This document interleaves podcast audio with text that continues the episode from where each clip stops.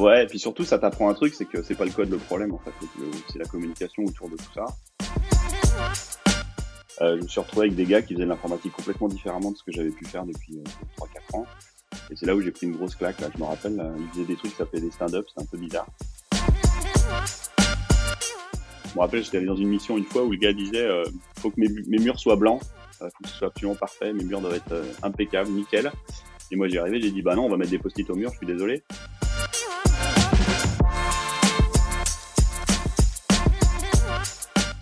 Bonjour à tous, je suis Dimitri Bailey, CPO chez Aramisoto et un des cofondateurs de TechRox. J'ai le plaisir aujourd'hui d'accueillir Jean-Laurent de Morlon. Jean-Laurent, bonjour. Est-ce que tu peux te présenter? Bonjour Dimitri, bonjour à tous. Euh, donc moi c'est Jean-Laurent de Morlon, je suis le VP Engineering chez euh, Docker euh, et, voilà, je suis ravi de discuter avec toi aujourd'hui Dimitri. Ravi aussi. Alors on se connaît depuis un bon moment, a priori on n'a pas retrouvé la date exacte de nos premières rencontres, mais ça doit se situer aux alentours de 2008. ce qui m'intéresse c'est un petit peu ton parcours, de savoir un peu avant qu'on se rencontre au sein de l'OSSGTP dont on reparlera. Euh, comment tu es arrivé un peu dans le milieu professionnel et tes premières euh, rencontres avec le domaine Ouais, bah c'est vrai que ça, remonte, ça remonte à un petit moment là. J'écoutais des, des, gars sur Clubhouse l'autre jour là qui racontaient euh, que ça fait quand même presque presque dix ans qu'ils étaient dans l'informatique maintenant, et c'est vrai que du coup, on prend un coup de vieux là quand on réfléchit. Pourquoi ça fait pas dix ans? Ça fait vachement plus que ça, parce que je crois que moi, mes premières armes, c'était, je commençais sérieux sur le marché du boulot euh, au moment du, du, passage à l'an 2000. Ça y est, je prends un, autre coup de vieux. Et euh, effectivement, euh, 99, je pense, 98, c'est par là le premier moment où j'ai commencé à bosser. Moi, j'ai bossé au début dans une euh, société de une agence de une agence web. C'était à l'époque où on, on faisait de l'internet avec du dial-up là et tu avais droit à 8 heures de connexion par semaine, un truc comme ça, là, des choses comme ça, c'était assez rigolo. Et donc moi j'ai commencé à faire des sites web ouais, là-dedans. J'ai un diplôme d'ingénieur assez classique, généraliste, puis j'ai commencé là-dessus. Et en fait, bon, j'ai passé plusieurs années à faire deux, deux, trois trucs comme ça. Et puis, euh, et puis c'est vrai qu'à un moment donné, euh, j'ai voulu rentrer, euh, après quelques années de web agency, j'ai voulu rentrer dans une boîte qui faisait de la tech. Euh, un éditeur de soft. Je m'étais dit que c'était là où ça allait être le plus rigolo. Et euh, par, le, par le hasard de la vie, euh, je suis tombé sur une équipe dans un énorme projet gigantesque à la BNP, en service évidemment, parce que c'était, c'était un peu le, le de l'histoire. je me suis retrouvé avec des gars qui faisaient de l'informatique complètement différemment de ce que j'avais pu faire depuis 3-4 ans. Et c'est là où j'ai pris une grosse claque. Là, je me rappelle, ils faisaient des trucs qui s'appelaient des stand-up, c'était un peu bizarre ils se mettaient debout pendant des réunions pendant 2-3 minutes, ils synchronisaient, puis ils partaient faire autre chose. Et je me suis dit, mais tiens, ces, ces mecs-là, ils, ils, font des trucs un peu particuliers. Et euh, ils, ils, parlaient des patterns du GOF à l'époque, hein, donc ils balançaient les patterns du GOF. Donc, euh, je sais qu'après la première semaine, je suis allé m'acheter le pattern du GOF, je suis allé regarder en disant, merde, il y a quand même un truc que j'ai loupé. Hein. Et, euh, et, ces gars-là, c'était effectivement euh, bah, Vincent Massol et quelques autres. Et du coup, euh, derrière, je suis rentré dans OSSGTP, là où on s'est vu, nous, tous les deux. Donc OSSGTP, c'est le, l'open source Get Together Paris, qui était un des groupes dans lequel on pouvait se retrouver pour euh, discuter tech. Parce qu'à l'époque, il n'y avait pas tout ce qu'on a aujourd'hui. Oui, il y avait le, comment ça s'appelait, le Java User Group. Euh, le, non, Java le club Java, non, le club ah Java, pardon, le club Java, qui était très très professionnel et qu'on n'arrivait pas à, à, à, se motiver à aller. Et effectivement, euh, je, me souviens bien euh, de, de, de l'intention de qui ressemble pas mal à TechRox, et c'est pour ça que je voulais qu'on en reparle un petit peu. C'est un besoin de se rencontrer entre pairs, de gens qui, qui essayent de comprendre comment marche le, le domaine de, de l'informatique, et là de l'open source à l'époque. Toi, as, du coup, tu finis chez Docker euh, quelques années après, et euh, ça doit être, euh, ça fait partie des étapes qui t'ont éduqué sur le, le sujet Comment tu as découvert un peu l'open source? Ouais, bah oui, bah, enfin moi c'était euh, enfin l'open source, moi je, j'en ai j'en ai fait pas tellement parce que j'avais envie de rendre euh, enfin faire plaisir aux gens en donnant des trucs gratuitement ou en partageant ma passion.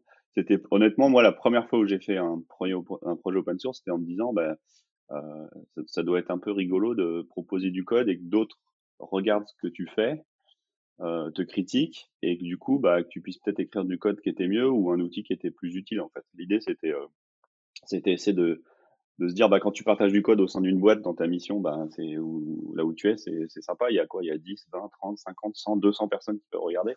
à partir du moment où tu travailles sur un projet open source, bah, il y a tout de suite un facteur multiplicateur gigantesque sur tous ces trucs-là. Moi, c'était ça qui m'avait motivé. Ça, puis le fait que pour, pour rentrer au CGTP à l'époque, il fallait aussi faire des projets open source. Donc, j'avais, c'était aussi une de mes motivations. Euh, d'essayer de faire partie de ce groupe-là et d'échanger euh, et de progresser en me disant bah je sais pas où ça me mène mais euh, j'ai envie de partager ce truc-là quoi, et, et, de regarder. Et c'est vrai que les conversations que j'avais avec les gars de CGTP à l'époque, on les retrouve tous, hein, Guillaume Laforge, Vincent Massol que j'ai déjà cité, Alexis Mouskine et plein d'autres. Didier Girard qui est là aussi. Ouais, Didier Girard qui est à TechRox aussi. Euh, bah, c'est vrai que le niveau des conversations, il était, euh, était, un petit peu différent. Quoi. Il y avait toute une vision un peu plus long, long terme, une vision plus stratégique, un vrai partage d'expérience. Tout le monde était là pour partager. Euh, non, c'était super. D'ailleurs, c'était dans les locaux d'Octo euh, à l'époque, je me rappelle, sur, sur les mmh. Champs-Élysées. Euh, et donc, ouais, l'open source, c'est toujours rigolo. Quoi. Tu donnes un truc gratuitement pour, pour enfin, librement pour, pour, pour, pour faire de l'argent après derrière quelque part. En tout cas, euh, ouais, Docker, c'était Docker, c'est clairement ça, puisque l'engine, la CLI et tout ce que produit Docker, enfin une grosse partie de ce que produit Docker a été open source, en tout cas dans les, dans les premières années. À, y réfléchir, pour moi, c'est un peu notre formation de tech leader qu'on a fait euh, par ce biais, par des pairs. Quelles sont toi tes expériences autres de, de, pour grandir là dans l'accompagnement d'équipes? Parce que tu as, as, dû accompagner des équipes dans diverses expériences. Tu as quoi à nous raconter sur le sujet? Bah, mon parcours à moi, c'était assez rigolo parce que, enfin, pour comprendre le métier, on m'avait dit va faire du service. Donc au début, j'ai fait un peu de service, puis j'ai pas arrêté en fait tout le temps dans ma carrière de, de, de sauter de de trois ans dans du service, 4-5 ans chez un éditeur de soft, et puis 2-3 ans chez du service, et puis comme ça, une espèce de boucle euh, qui continue. Et c'est vrai que le service, c'est sympa parce que tu vois plein de choses différentes, mais c'est vrai que c'est pas tout à fait la même chose que quand tu es en boîte de, en boîte euh, qui fait des, un éditeur de soft quoi. T'as pas les mêmes contraintes euh, t'as pas t'as pas le même budget t'as pas euh, et donc moi j'ai pas arrêté de faire ça. Et donc effectivement moi j'ai atterri chez Vidal où j'ai géré une équipe de, de dev. Enfin, l'équipe de dev de Vidal. Donc Vidal c'est le, le, dictionnaire des médicaments mais version numérisée. Et c'est vrai que là j'ai pu faire plein d'expériences euh, d'organisation de, d'équipe euh, où on fait du Scrum par by the book euh, complet pour voir jusqu'où ça nous amenait. on faisait des trucs qui s'appelaient, je me rappelle, il y avait, on prenait des photos de nos boards et on les, on les publiait un peu sur Twitter, j'imagine à l'époque. Et il y avait et il y avait un truc qui avait marqué les gens, c'est on, on avait marqué quelque chose sur un ticket qui s'appelait Refactor Architecture. Alors les gens avaient rigolé en disant mais comment tu refactors ton architecture? Architecture, c'est le truc que tu, enfin, ça, bouge un peu moins quand même. Euh, et donc à Vidal, ouais, euh, pas mal, euh, pas mal d'années à, travailler sur des, des refontes de soft assez intéressantes avec aussi ce plaisir que tu as toujours en éditeur de logiciel qui est quand tu vas chez ton médecin, tu vois, à l'époque on distribuait ça sur des CD-ROM, pardon. Et, donc tu vas chez ton médecin et tu vois qu'il y a le CD qui traîne sur son bureau et tu fais ah tiens c'est cool mon, mon, boulot sert à quelque chose il est là quoi. D'accord. Et en termes de d'apprentissage de leader tech, donc tu avais cette notion d'expertise technologique, là, ce qu'on appellerait un peu euh, le craftman maintenant, ouais. et le pilotage d'équipe. En tant que tech leader, chez Vidal, tu as appris quoi? Bon, chez Vidal, c'était plus la première vraie expérience de management un peu un peu longue, quoi. Avant, j'étais plus, on va dire, un contributeur individuel, comme on dit aujourd'hui, euh, mmh. dans des mots polissés, euh, dans des boîtes américaines. euh, et mais c'est vrai que la partie management d'équipe de, de, dev, elle est, elle est super sympa. Moi, j'aimais beaucoup faire quelque chose dans lequel, et c'est ce qui est aujourd'hui, je pense, le, le terme d'engineering manager que je retrouve beaucoup dans beaucoup d'organisations, où tu as un gros pied dans la tech et, un, et, et aussi la responsabilité de personne. Euh, c'est-à-dire que tu, tu n'es pas juste un manager, tu n'es pas juste un contributeur individuel, tu, tu fais les deux. Et en fait, le fait d'avoir de faire les deux euh, te permet d'être euh, vraiment euh, au clair et vraiment de comprendre comment les équipes fonctionnent ou comment l'équipe que tu gères fonctionne. Parce qu'à la fois, tu participes avec eux dans, dans les travaux de tous les jours, euh, tu es pertinent dans les conversations que tu peux avoir avec eux, euh, avec les gens, et, et en même temps, bah, tu as quand même la responsabilité de, de, les aider dans leur carrière. Et, et donc d'avoir cette, euh, cette, euh, cette, double casquette, elle est vachement importante pour rester. Euh, enfin, quand on fait un métier aussi compliqué et qui évolue aussi vite que le nôtre, moi, j'ai toujours trouvé que c'était hyper important d'avoir des managers qui étaient capables de, de, coder aussi, sans que ce soit ridicule. Quoi. Il faut que le gars il soit, il soit compétent. Quoi. Si Oui, si, je me rappelle bien, en tant que codeur, là, tu as poussé le bouchon un petit peu loin euh, avec un, un compère euh, qui, si ouais. m'abuse, s'appelle David Gageot. Tu peux nous raconter cette, cette histoire-là de comment tu te retrouves à coder toute une journée euh, dans une conférence telle que Devox dans une salle?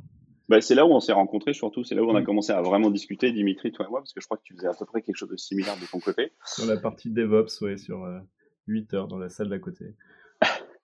Bah, en fait, euh, ouais, on a fait un truc qui s'appelle Code Story. En fait, on codait un peu de, manière particulière. On est, euh, moi, mon livre de chevet, c'est euh, le bouquin d'XP de, de Kent Beck, là, d'Extreme Programming. Je pense que c'est c'est la base un peu de, tout ce qu'on doit, devrait tous faire.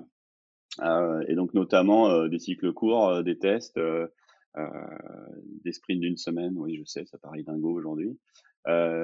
et en fait, on voulait, euh, se marrer, essayer de montrer si on est, est-ce qu'on serait capable de, de, démocratiser un peu euh, ce qu'on fait dans XP, euh, tout en prenant du, tout en s'amusant, quoi.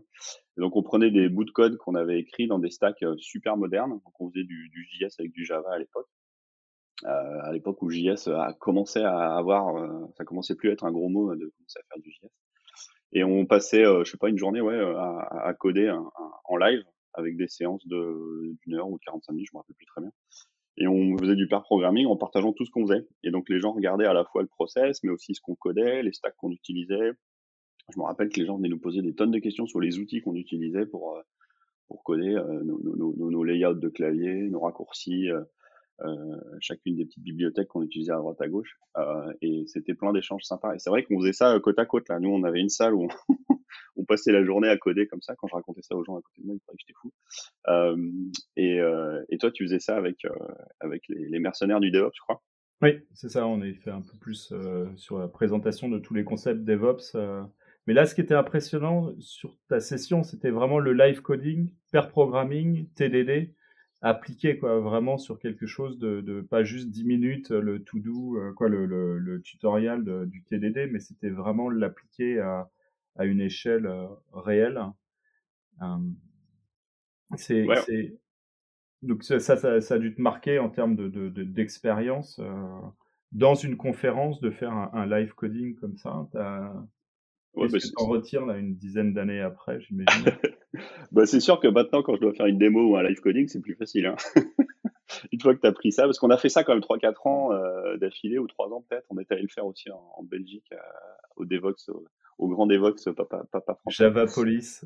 Ouais, ouais feu Java Police. Euh, et euh, et euh, bah, le fait d'avoir, le fait, tu sais, c'est toujours pareil là quand tu quand tu quand as lu trois bouquins, euh, que tu as fait un peu de code de ton dans ton coin. Euh, c'est bien, tu sais faire des choses, mais en fait, tu sais que quand tu es capable de l'expliquer aux gens et que les gens le comprennent, c'est là où tu as, vraiment fait le tour du sujet.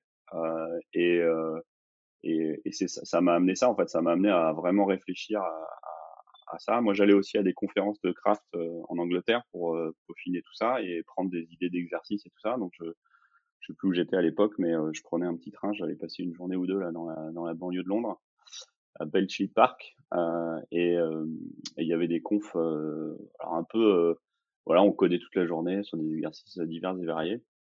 il doit rester des traces de ça encore aujourd'hui. C'était, super intéressant pour voir parce que la communauté London, euh, de Londres, pardon, euh, autour du, craft, elle était, euh, c'était un peu en Europe celle qui, qui drivait tout.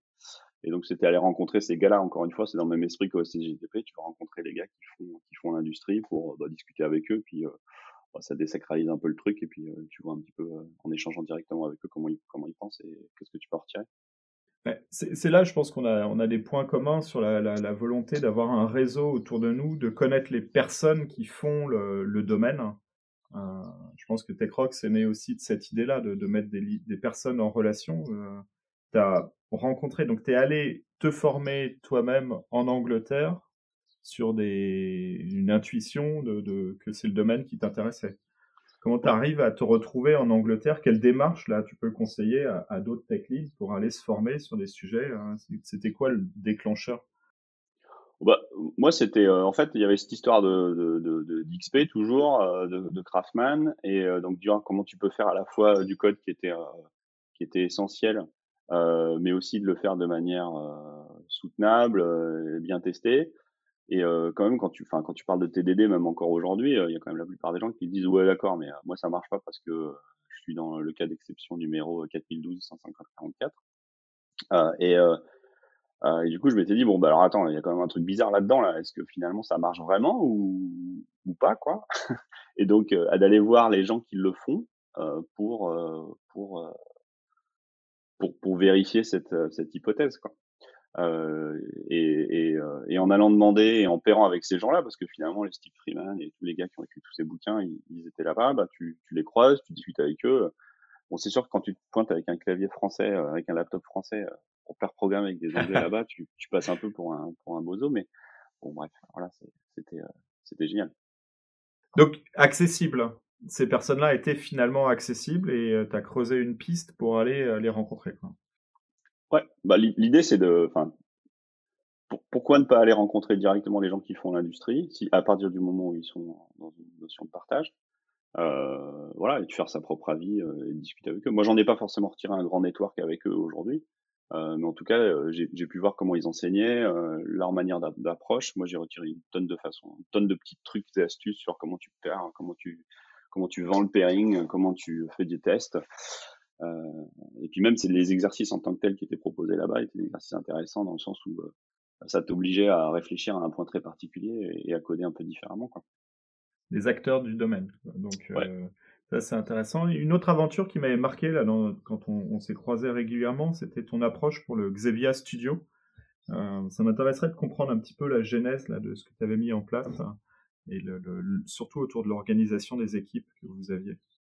Ouais, bah, c'était une boîte, moi quand je suis rentré, on était 35-40, c'était une boîte de service, euh, de conseil, hein, euh, euh, et qui était très marquée technologiquement, avec une vraie machine de guerre autour des blogs pour, se faire connaître, parce qu'à l'époque, il fallait faire sa place hein, dans, l'ensemble de, dans, l'industrie du service de l'époque pour, se pour se démarquer, pour progresser, il fallait un peu être un peu différent.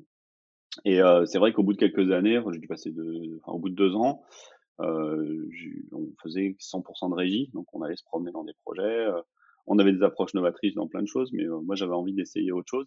Et, ce que je voyais, c'était bah, ces, espèces de contraintes quand tu es en service, où tu es systématiquement sur un laptop tout vieux, avec un projet dans lequel tu peux pas toucher sur la, le, processus projet en tant que tel. Tu es forcément un parmi plusieurs, même si euh, Xebia vendait parfois des équipes entières de, de, consultant. Et donc là, on arrivait à peu près à faire quelque chose, mais on était toujours contraint par l'environnement euh, que la société qui t'emploie euh, euh, t'impose. Donc en gros, on était vu comme ceux qui allaient régler un gros problème technique ou qui allaient régler un, logiciel, mais on te filait des tonnes de contraintes du style ah oui, mais t'as as, derrière un firewall de taré ou de toute façon ta machine c'est forcément un vieux Windows et on mettra pas à jour parce que X ou Y.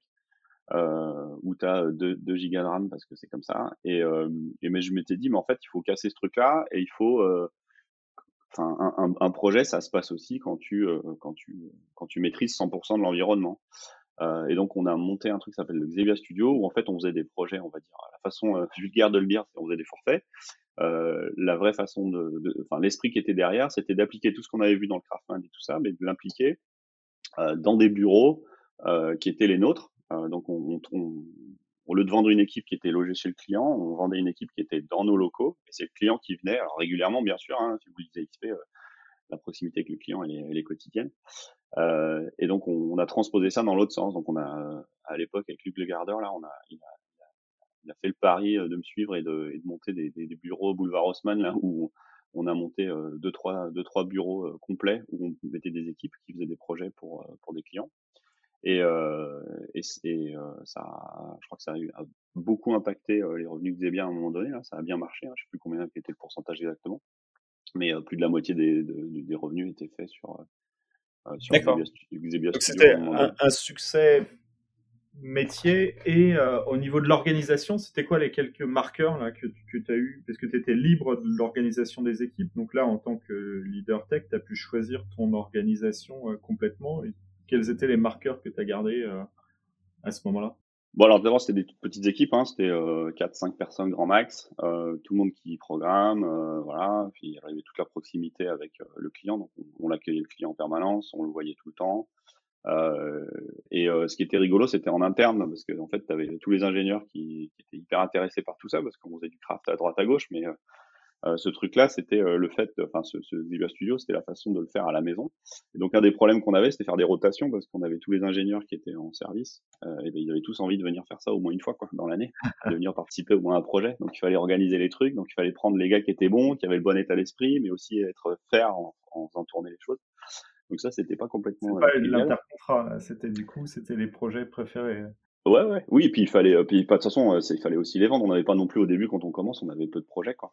donc c'était, enfin voilà, il fallait, il fallait. Tu commences avec un projet avec deux gars, et puis après avec un projet avec trois, quatre, et puis à la fin ça, ça, se démocratise. Il y a eu pas mal de choses faites aussi sur les applications mobiles à un moment donné. Euh, donc c'était c'était complexe à organiser. Euh, il y a certains clients qui adhéraient complètement, c'était vraiment chouette. Il y en a qui ont dit bah faites pareil mais chez nous. Donc on revenait dans l'autre, la boucle s'inversait.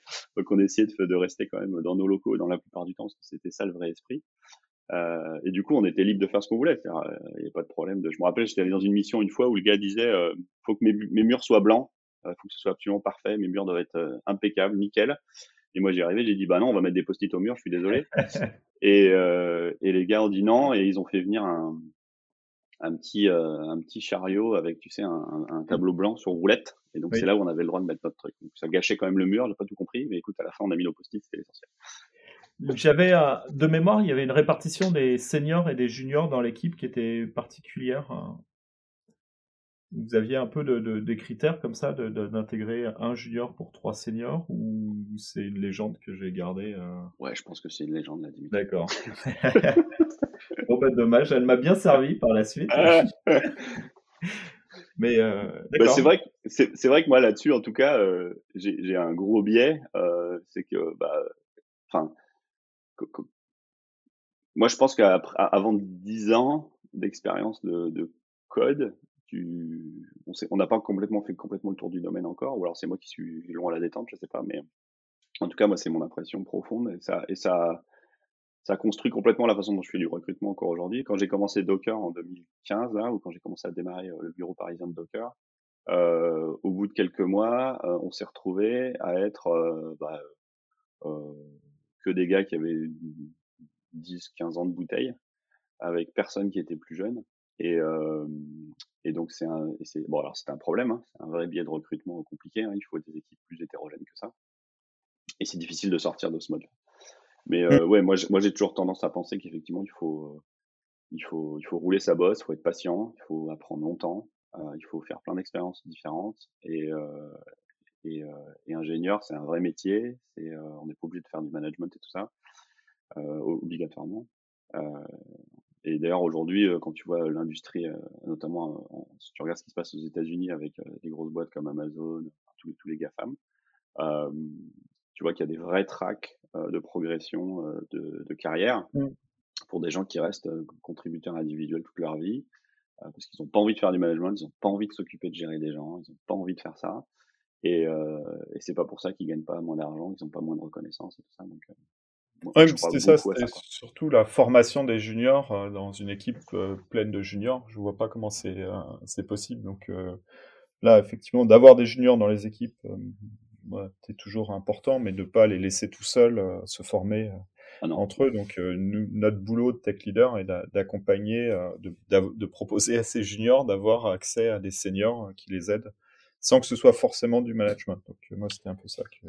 Ouais, ouais. Bah, c'est vrai que c'est vrai que tu as raison là-dessus. Hein. Je pense que, il faut toujours. c'est vrai que les, les, projets n'ont pas les mêmes prix, hein, parce qu'effectivement, avec l'expérience, on a plus de, on a plus de, de, de, de prétentions.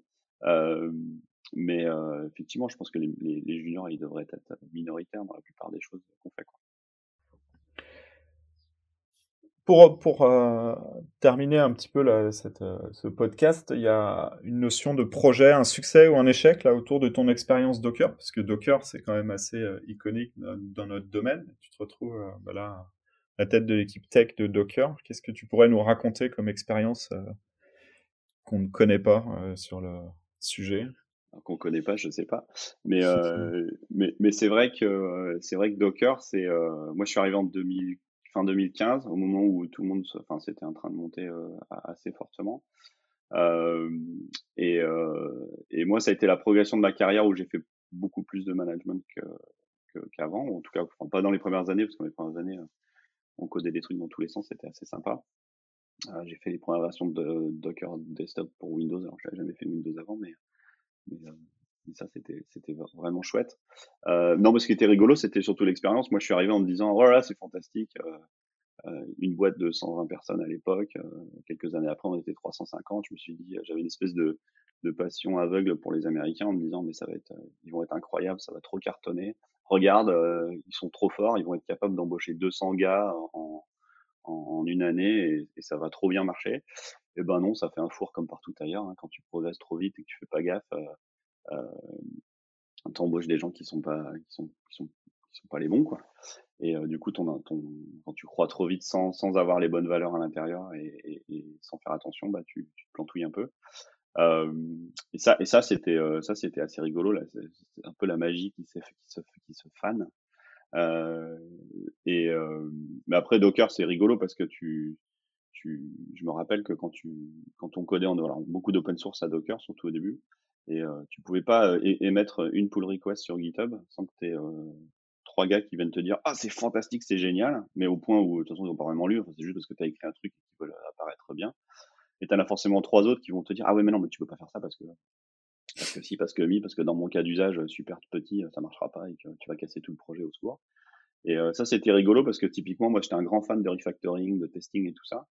Et euh, bah, quand tu veux faire des gros refactoring sur une open source où tu as 300 000 mecs qui regardent, ben ça pique un peu quoi, tu arrives pas trop. Ça monte le niveau, vaut mieux l'avoir fait en public pendant quelques heures. Ouais. et puis surtout ça t'apprend un truc, c'est que c'est pas le code le problème en fait, c'est la communication autour de tout ça. Euh, c'est euh, euh c'est euh, comment comment tu, comment tu gères ta communauté de telle manière à arriver là où tu veux et ça ça se fait pas par du code si tu balances ta pull request comme ça alors que les gens sont attachés au code tu vas les fâcher euh, ou au contraire, tu vas, enfin, je sais pas, tu, tu, tu, vas braquer le projet. Et donc, c'est toute la communication autour de ton projet open source qui est capitale euh, pour que tu puisses amener la communauté là où, là où toi aussi tu as envie d'amener le projet. Donc, faut être clair sur ta roadmap, faut être clair sur tout ça. Euh, ça, en tant que développeur, en tant que contributeur individuel, tu, tu prends euh, ta, ta pull request et tu, et tu communiques autour. Ouais, bien sûr. Bah, enfin, à Docker aujourd'hui, il y a des gens qui font de la communauté, qui font quasiment que ça, euh, qui gèrent la communauté en, en tant guillemets, c'est-à-dire qu'ils écoutent, euh, la communauté aussi, elle est pleine de, elle te donne énormément de feedback sur la façon dont on se sert de ton outil. Donc c'est hyper important. Ils vont, ils vont capter des trucs que toi tu vois pas, ou que tes équipes de dev voient pas, ou que parfois on est aussi un peu aveuglé par ce qu'on est en train de faire. Donc euh, communiquer avec, euh, quand tu as un projet aussi, gros que celui de Docker en open source, euh, écouter la communauté, communiquer avec eux. et ça se fait par plein de manières. Donc à Docker, il y a un truc qui s'appelle les Docker Captain, qui sont des espèces de super utilisateurs, à qui on, à qui on donne en, preview les projets qu'on est en train de faire. Euh, mais ça, c'est qu'une partie. Euh, le, le, vrai deal, il se passe sur, sur GitHub avec euh, les échanges autour, autour des pull requests. puis même, j'ai envie de dire, sur Twitter aussi, où les gens contribuent un peu comme ça. Mais j'ai envie de dire, le, vrai, le vraie difficulté chez Docker, enfin, la vraie truc qui, moi, qui m'a fait vraiment grandir, ça a été ce qui s'est passé il y a quelques années quand Docker a shifté de, a shifté de, de, de, de, position. On était dans une boîte où on faisait effectivement euh, on vendait essentiellement euh, un, un, énorme logiciel à des grosses grosses entreprises à coût de centaines de, milliers de dollars ou de millions de dollars. Et on s'est séparé, et donc toute une partie business, euh, entreprise, euh, avec tu des cycles de vente classiques de six mois, un an. Euh, et on s'est séparé de ce business-là, à la fois d'un point de vue propriété intellectuelle, mais aussi des gens et, des revenus qui étaient associés, bien sûr. Et, et, on est, on remonté un Docker il y a un an et demi qui est complètement focalisé sur les développeurs et sur lequel on fait, donc sur le projet open source mmh. et, et, et sur finalement un business de carte bleue. Voilà, tu vas sur Docker Hub et tu, tu nous donnes 7 dollars ou 5 dollars par, par mois. Et ça, c'était assez, ça a été un vrai changement dans ma carrière parce que j'étais euh, responsable d'équipe d'Europe de, de, Engineering et là je suis passé VP Engineering de l'ensemble. Et là c'est euh, là c'est un autre shift parce que quand tu commences à gérer à la fois des équipes françaises et anglaises et en même temps américaines, il y a un shift de culture euh, qui est à faire quand tu es un leader où tu es censé représenter les deux parties, les deux parties au sens les deux cultures. et ben il faut toujours un peu jongler entre les uns et les autres. les Américains me disent parfois que je fais mon français et les Français me disent mais t'es trop américain.